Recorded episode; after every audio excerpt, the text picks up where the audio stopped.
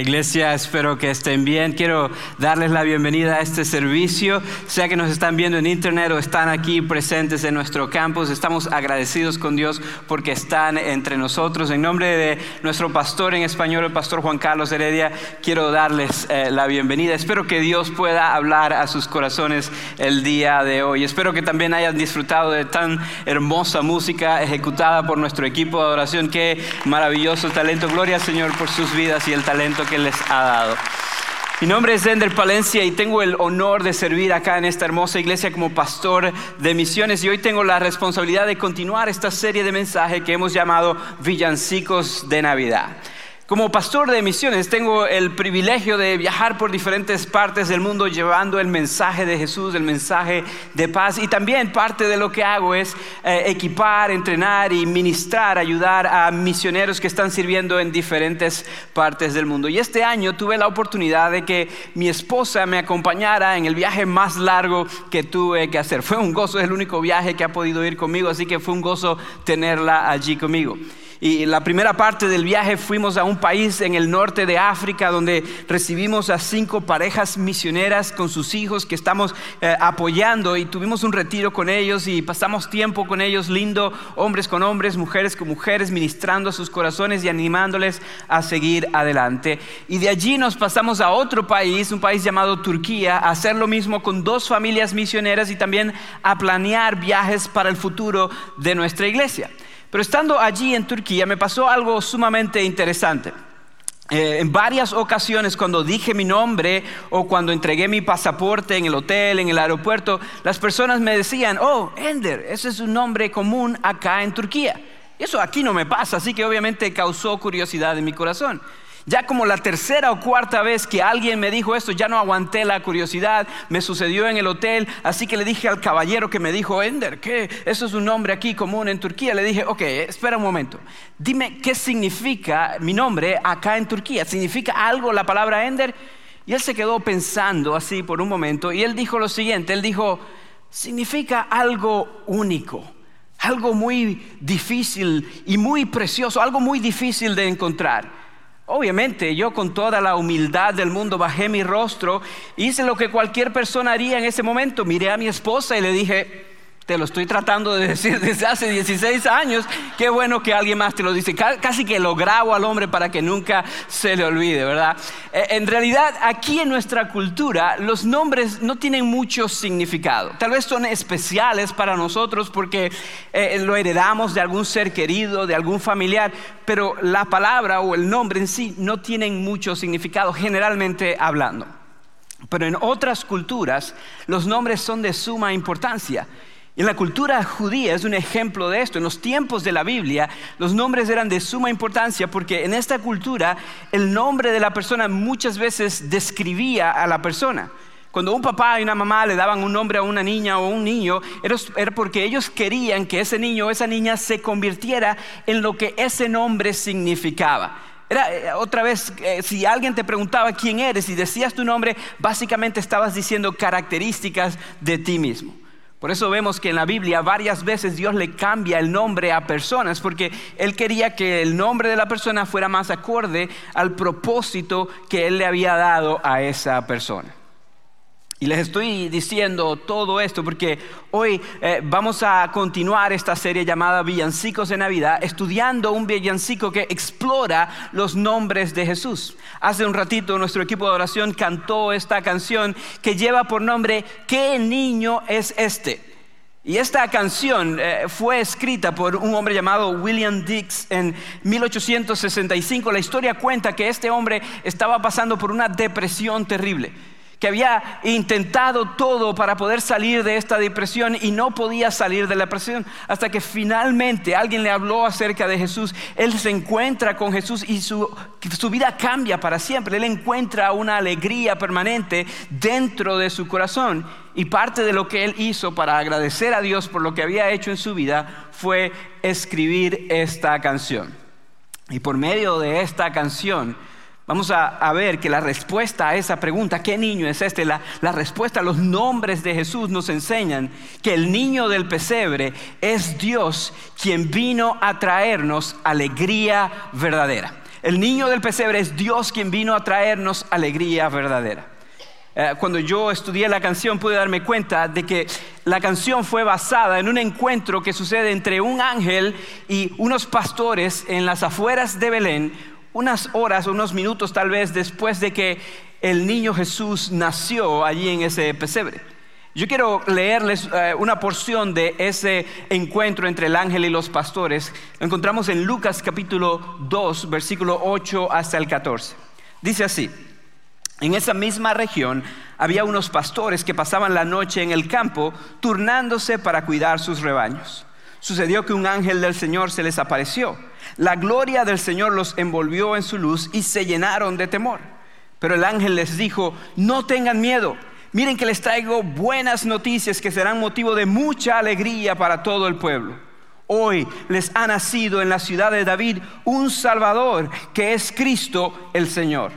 Esto les servirá de señal. Encontrarán a un niño envuelto en pañales y acostado en un pesebre. De repente apareció una multitud de ángeles del cielo que alababan a Dios y decían, gloria a Dios en las alturas y en la tierra, paz a los que gozan de su buena voluntad. Vamos a, pausar allí. Quiero invitarles a que, a que nos metamos en escena por un momento, que pensemos un ratito en lo que estaba sucediendo en este momento, inclusive que nos pongamos en los zapatos de estos pastores. Que era una noche normal para ellos. Lo que hacían todas las noches era estar en las afueras de la ciudad, en las colinas, en el campo, cuidando sus ovejas. Se turnaban para dormir un ratito uno mientras el otro cuidaba. Y estaban haciendo lo que hacían cada día. Cuando sucedió lo inesperado, dice que en un momento aparece un ángel que llenó todo el lugar de luz. Y obviamente ellos se sintieron asustados a lo que el ángel responde, no tengan miedo. Y él les dice inmediatamente por qué no tenían que tener miedo. Él les dice, no tengan miedo porque yo les traigo buenas noticias, es lo que dice. Y no solamente buenas noticias, él dice, son noticias que van a traer mucha alegría a todo el pueblo. Y luego dice, ¿cuáles son las noticias? Hoy ha nacido en la ciudad de David, que es un pueblito llamado Belén, un Salvador. Él dice que es Cristo y que es el Señor. En estos eh, dos versículos encontramos muchísimas cosas que podemos aprender acerca de Jesús y otra vez responden a esa pregunta que no solo el autor de la canción hace, sino que muchas personas hacen. ¿Quién es Jesús y por qué lo adoramos? ¿Por qué cambió la historia? ¿Por qué debemos seguirlo? ¿Por qué eh, eh, tanto alboroto acerca de Jesús? En la canción la pregunta se hace de esta manera. En la primera estrofa dice lo siguiente, ¿qué niño es este que al dormir en brazos de María, pastores velan y ángeles cantan melodías? En esencia, la canción lo que está preguntando es este, ¿quién es este niño al cual pastores vienen a cuidarlo y también ángeles le están cantando? ¿Quién es este niño y por qué estos pastores y estos ángeles lo están adorando de la manera que lo hacen? Y amados, cuando estudiamos este, eh, eh, eh, la respuesta a esta pregunta, nos damos cuenta de que, de que Él es el único capaz de traernos alegría y alegría verdadera. En el anuncio del ángel, el ángel dice, yo les traigo buenas noticias. Esas dos palabras, buenas noticias, en, el griego, en el idioma en que esto fue escrito originalmente, en realidad es una sola palabra, es la palabra evangelizomai, que, que es de allí de donde nosotros tomamos la palabra evangelio. Y significa esto, buenas noticias. Y a partir de ese momento, en todo el Nuevo Testamento, aparece esta palabra una y otra vez para anunciar todo lo que hizo Jesús. Y habla de que son buenas noticias que es un anuncio importantísimo que trae buenas noticias. Pero el ángel no se contentó con solamente decir buenas noticias, él dijo también, son noticias que van a traer mucha alegría a todo el pueblo. Quiero eh, eh, pausar un poquito allí en esta palabra, la palabra alegría, porque eh, nosotros los seres humanos tendemos a relacionar la alegría con nuestras circunstancias. Es decir, que, si las cosas están marchando bien, sentimos felicidad y si no están marchando bien, no nos sentimos tan felices. Si el trabajo está bien, si la salud está bien, si los hijos están bien, si la escuela está bien, entonces sentimos felicidad. Pero si una de estas cosas se sale de, de control o no está como quisiéramos que esté, entonces esa felicidad como que se va, como que desaparece, ¿verdad? Entonces nosotros relacionamos la felicidad con nuestras circunstancias. Pero la palabra alegría que utilizó el ángel aquí es una alegría que trasciende las circunstancias que a pesar de las circunstancias está presente. En otras traducciones de la Biblia se utilizó la palabra gozo para referirse a esta alegría, que es una alegría que está presente en el corazón de la persona a pesar de lo que pueda estar sucediendo afuera de la persona, a pesar de las circunstancias, la alegría sigue estando presente. Y yo creo, mis amados, que eso es algo que todos y cada uno de nosotros, los seres humanos, buscamos desesperadamente pero lamentablemente lo hemos tratado de encontrar en los lugares incorrectos. Y uno de los lugares donde buscamos esa alegría es en nosotros tener un buen nombre. Si bien nuestros nombres aquí en nuestra cultura no dicen mucho acerca de nosotros, todos nosotros, los seres humanos, aún en nuestra cultura, pensamos que la alegría se obtiene en cosas buenas, estar asociados con nuestro nombre que si tenemos ah, una posición ah, que, refleja que estamos bien económicamente, entonces vamos a encontrar alegría. Que si cuando alguien habla acerca de nosotros, piensan en títulos, en cosas que, que muestran lo que hemos alcanzado, vamos a encontrar alegría. Que si ven las cosas que hemos logrado y al decir, oh, esa es la casa o el carro de fulanito de tal, vamos a encontrar alegría. Que si tenemos suficientes likes y seguidores en las redes sociales, vamos a encontrar alegría. Pero la realidad, mis amados, es que esa alegría que encontramos en estas cosas no es permanente, no es la alegría que describe el ángel. Porque esa alegría depende de las circunstancias. Si ya no tienes el trabajo, si ya no tienes la cantidad de seguidores, si a alguien no le gusta el post que pusiste, entonces esa alegría se va, es pasajera. Pero la que el ángel dice que Jesús vino a traer está presente a pesar de las circunstancias. Y la encontramos en la respuesta a esa pregunta, ¿en quién es ese niño? El ángel nos da tres de los muchos títulos que se le dan a Jesús en la palabra de Dios. Él dice, Él es el Salvador, dijo, Él es el Cristo y Él es el Señor. Y en estos tres títulos encontramos la respuesta de quién es este niño y por qué trae alegría verdadera. Eh, lo primero que quiero que veamos es que el niño del pesebre es el Salvador que todos necesitamos. El niño del pesebre es el Salvador que todos, absolutamente todos necesitamos. Quiero que veamos el anuncio del ángel en el contexto en el cual llegó, en el contexto histórico.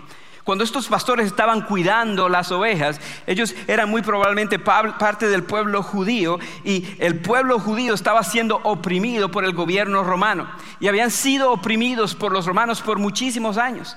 Pero antes de los romanos ya habían pasado eh, opresión por otros gobiernos, por el imperio eh, de Babilonia, por el imperio persa, y habían sido cientos de años, siglos en que el pueblo judío estaba siendo oprimido. Pero en medio de la opresión y en medio de los diferentes gobiernos que los gobernaban, Dios seguía enviando profetas. 600, 700, 500 años antes de la venida de Jesús, Dios enviaba profetas que, que decían, un día va a venir un Salvador. Un día va a venir alguien que los va a liberar de la opresión. Un día va a venir alguien que los va a hacer sentirse verdaderamente libre. Una y otra vez anunciaba.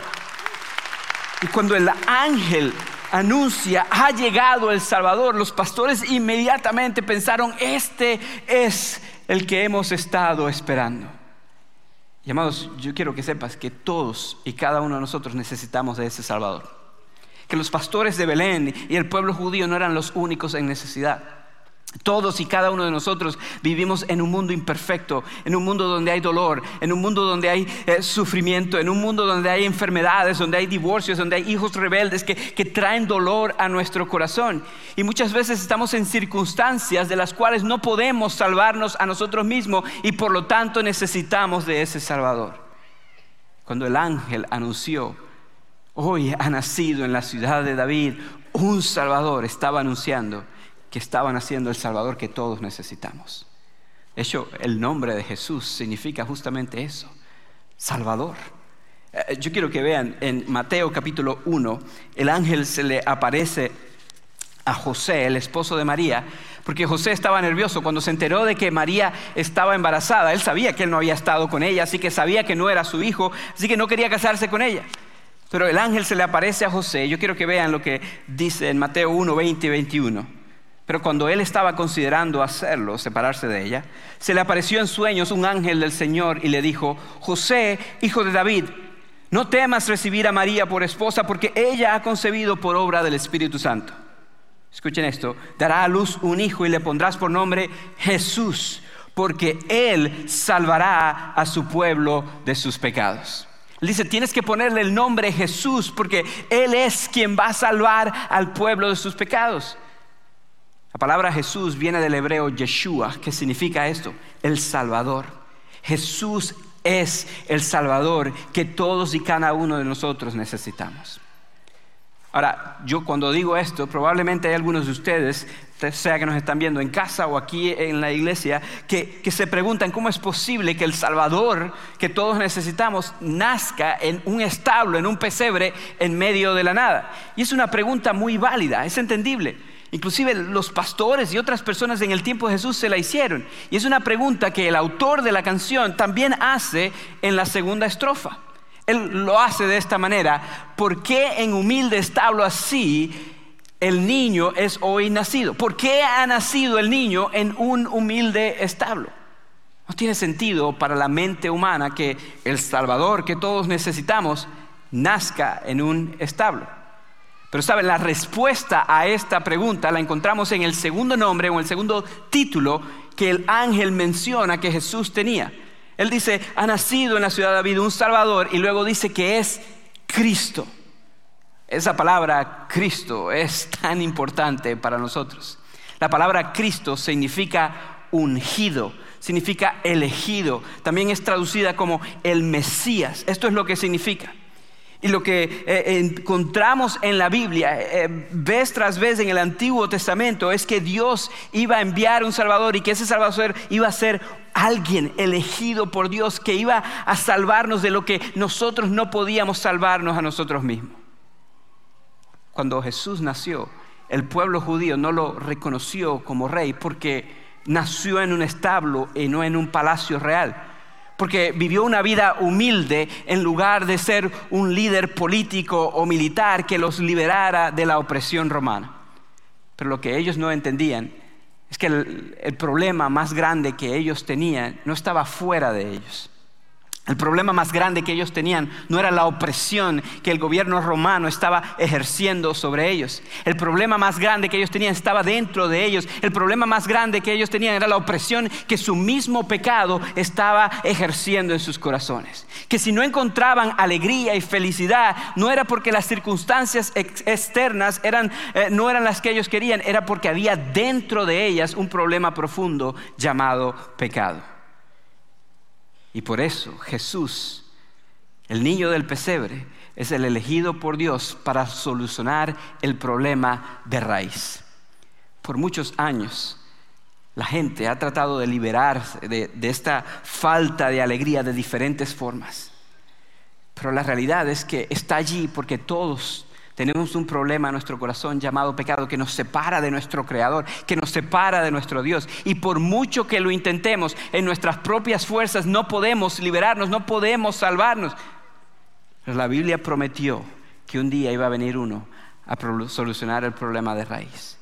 Y cuando estudiamos la vida de este niño nacido en el pesebre, nos damos cuenta de que creció para ser el único ser humano que vivió una vida perfecta para ser el único ser humano que jamás cometió un error, que jamás pecó, que jamás se equivocó, que jamás ofendió a Dios y por lo tanto es el único ser humano que puede salvarnos. Él es el elegido por Dios para arrancar el problema de raíz.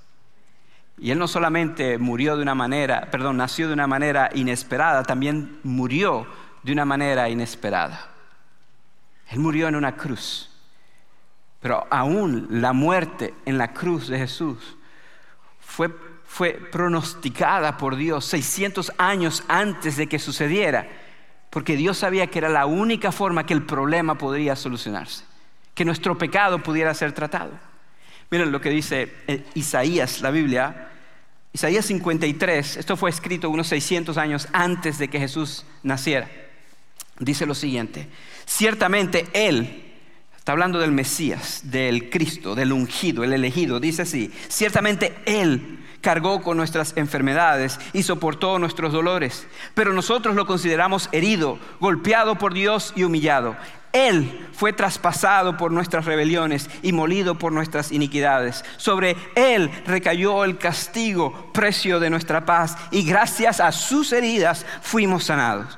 Todos andábamos perdidos como oveja, cada uno según su propio camino, pero el Señor hizo recaer sobre Él la iniquidad de todos nosotros. 600 años antes de que Jesús naciera en un humilde pesebre, ya Dios había anunciado que sí iba a ser humilde, iba a vivir una vida humilde, pero una vida humilde, perfecta, para luego servir como un sacrificio perfecto y pagar por nuestro pecado, pagar el castigo que nosotros merecíamos. Y la Biblia enseña que si ponemos nuestra fe en ese sacrificio que Él hizo, entonces podemos ser perdonados y por esa razón Él es el único que puede solucionar el problema problema de raíz.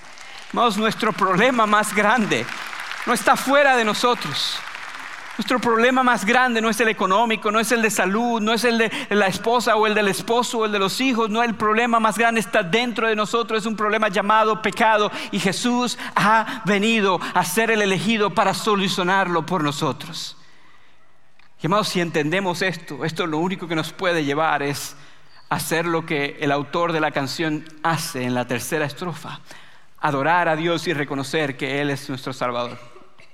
Él dice así en la tercera estrofa, traed ofrendas en su honor. El rey como el labriego, al rey de reyes Salvador, un trono levantemos. Esa palabra labriego significa labrador u obrero y lo que el autor está tratando de decir es que todas las personas, tanto el rey como el labrador o el obrero, todos debemos traer adoración a Dios, todos debemos rendirnos ante Él, que no importa qué título tengas, si tienes el título de rey o el título de labrador, que no importa qué nombre tengas, todos y cada uno de nosotros somos beneficiarios de lo que Cristo hizo en la cruz por nosotros y por lo tanto debemos levantar un trono y por lo tanto debemos adorarlo a Él y solamente a Él. Amados, aquí está lo interesante. En, la tercera, en el tercer nombre que el ángel nos da acerca de Jesús, cuando él anuncia a los pastores que había nacido, él dice, ha nacido un Salvador que es Cristo, también dice, es el Señor. Y lo que está queriendo decir con esto es que Él es el Rey eterno que este Salvador no solamente eh, vino a morir en una cruz, sino también vino a establecer un reino, un reino que iba a ser para siempre. Y la Biblia enseña, mis amados, cuando seguimos la vida de este humilde bebé que nació en un pesebre, que sí vivió una vida humilde, una vida humilde, perfecta, que luego fue ofrecida como un sacrificio perfecto para pagar por nuestros pecados. Murió una cruz, una muerte cruel pero no se quedó muerto. Al tercer día Dios lo levantó de entre los muertos para demostrar que Él tiene poder sobre el pecado y sobre la muerte y sobre cualquier cosa que podamos enfrentar para asegurarnos que un día vamos a estar con Él para toda la eternidad, en un lugar donde ya no hay llanto, ya no hay dolor, ya no hay sufrimiento, ya no hay divorcio, ya no hay hijos rebeldes, ya no hay cáncer, ya no hay problemas económicos, estamos en la presencia de Dios por siempre y para siempre y por lo tanto Él es el único que puede darnos la alegría que tan desesperadamente buscamos. El niño del pesebre es el Señor del universo que reina para siempre y reinará por los siglos.